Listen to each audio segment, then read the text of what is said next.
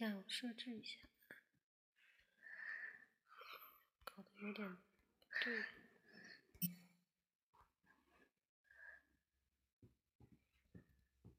来听音乐，我们来 选音乐，选琵琶语。嗯，什么琵琶语？啊？就是那个当当当那个。不是什么臭琵琶语。哎，不要乱说话哦！我现在说我们现在在直播，你说的话都会录进去。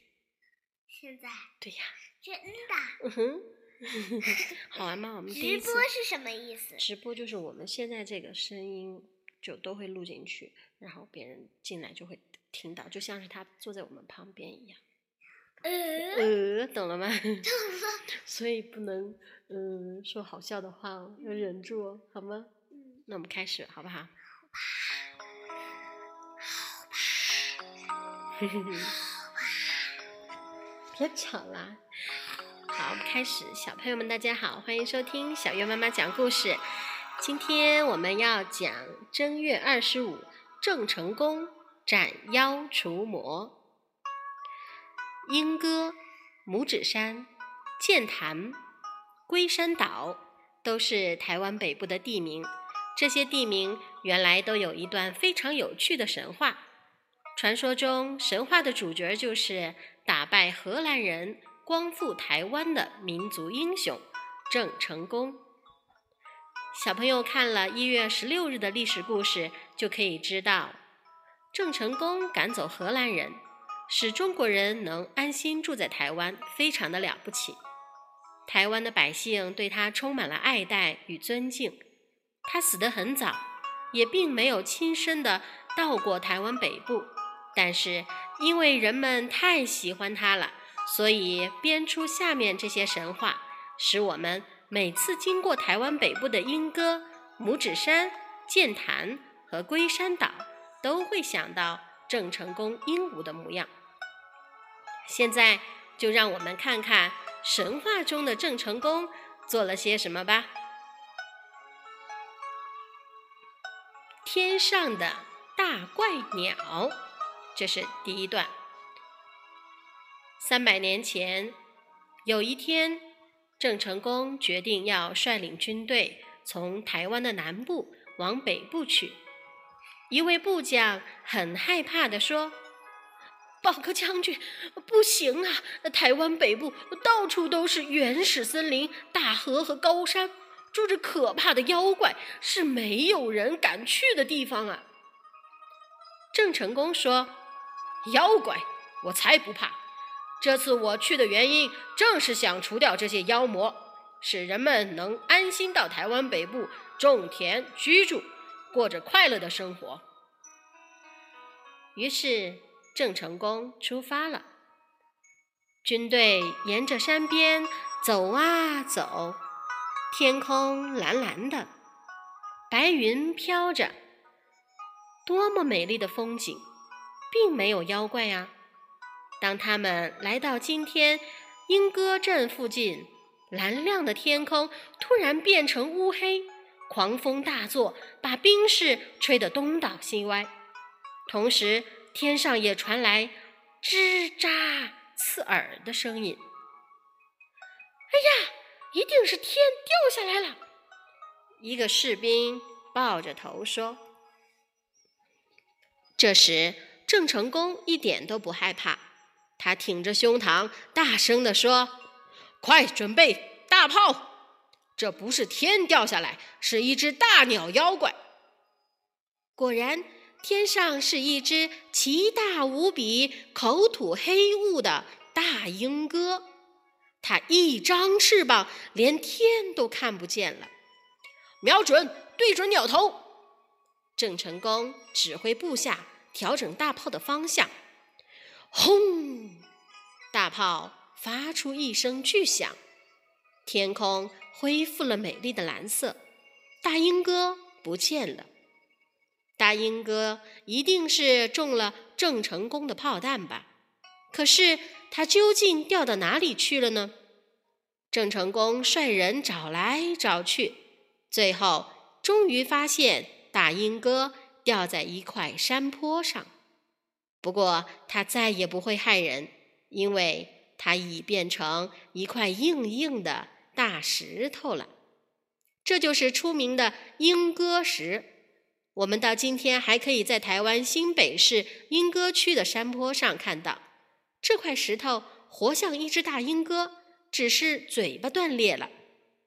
据说这就是郑成功的大炮轰断的。然后呢，还有一个怪物是什么呢？是夜里的大怪手。这也是郑成功打败的一个怪物，对吗？对。大军继续往北前进，经过板桥、台北，最后当他们到六张犁的山边时，已经很晚了，得搭起营帐睡觉了。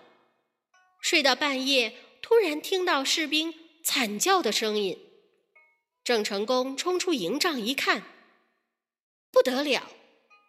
你看，前面山上伸来一只好大好大、黑漆漆的大怪手，刚抓走了一个士兵。这是我的士兵，你不可以把他抓走。郑成功马上架起大炮，向怪手轰击过去。一声打雷似的巨响，士兵从怪手中掉下来了。怪手的五根手指被轰断了一根小指，只剩下四根手指。四根手指还是活的，又飞快地伸过来，抓走了另一个士兵。郑成功说：“可恶的妖怪，吃我一炮还不够，来，再吃我几炮！”轰隆隆隆，三次大炮都击中了黑夜中的大怪手，炮烟散了。郑成功看见怪手停在半空中，只剩下一根大拇指，还在不安分地动着呢。最后，终于掉下来，变成一座山。哈哈哈哈哈哈！郑成功大笑：“看你只靠一根大拇指，还能不能抓走我的士兵？”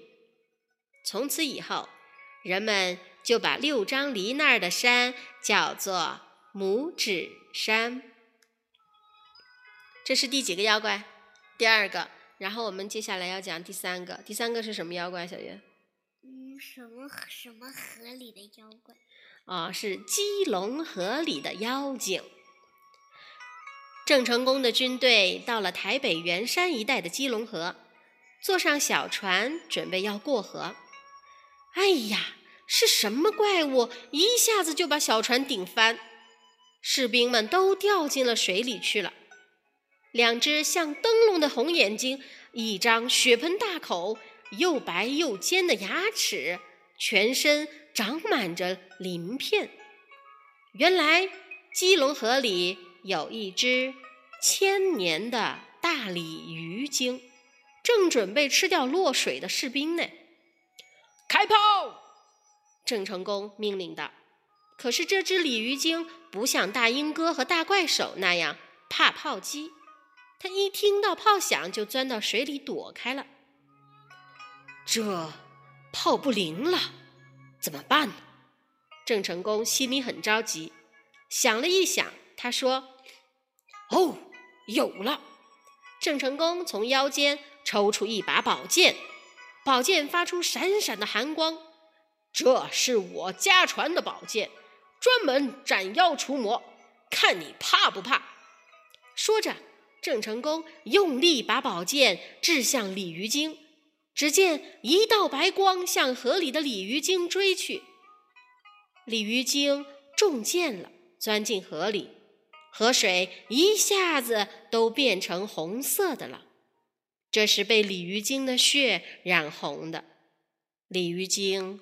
终于死了。听说后来每到月圆的晚上，基隆河里都会发出闪闪的白光，那便是郑成功的宝剑浮出水面来了。因此，人们便把这个地方叫做剑潭。接下来的妖怪是海里的巨龟。嗯，好，我们开始讲海里的巨龟。军队继续往东北走，爬过了高山，到了海边。士兵们走了老远的路，在这里可以好好歇歇腿，休息一下了。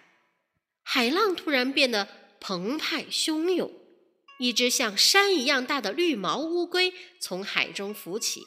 很快，向岸上的郑成功军队游了过来，嘴里还发出可怕的“嘘哧嘘哧”的巨响，好像要把整个军队一口吞进肚子里。我的妈呀！没想到海里的妖怪比路上的还大，这下逃不掉了。一个士兵吓得叫起娘来了。郑成功说。来吧，再大的妖怪我也不怕。快把所有的炮弹集中起来！郑成功指挥着士兵，把所有的炮都对准这只老乌龟射出去。轰轰轰轰轰轰轰轰轰！连续的炮声把人的耳朵都快震聋了。而那只万年乌龟精呢？他早被轰呆了，一动也不动地浮在海面上。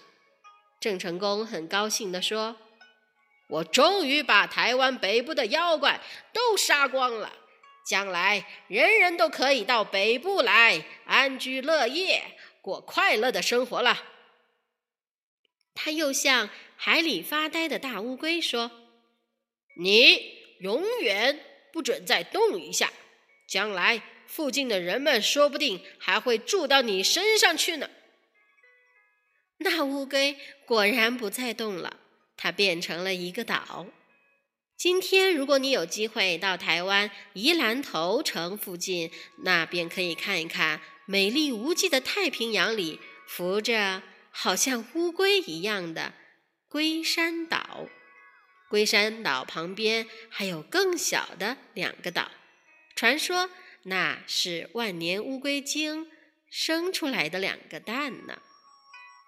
好啦，这就是今天的节目啦。你看，郑成功在收复台湾的第二年呢就去世了，所以他活的并不是很久。他其实并没有到过台湾的北部，但是啊，嗯，老百姓呢就非常的尊敬他，然后嗯。他的部下呢也会继承他的遗志，那么就不断的向北去开发，在开垦的途中见到肥美的土地，心中涌起无穷的希望，所以他们非常的感恩或者纪念郑成功，就编出了许多像这样的故事，在一些地名上，然后来纪念郑成功，这就是这些神话故事的来历。好了。这就是今天节目了，拜拜。好了。嗯哼。哎，我还要说。你说嘛，现在还可以说，你继续说嘛。好啦，今天我们的故事就讲到这里，我们下次再见喽。明天的故事，希望你喜欢这个故事，希望你没有被吓到哦。拜拜。拜拜。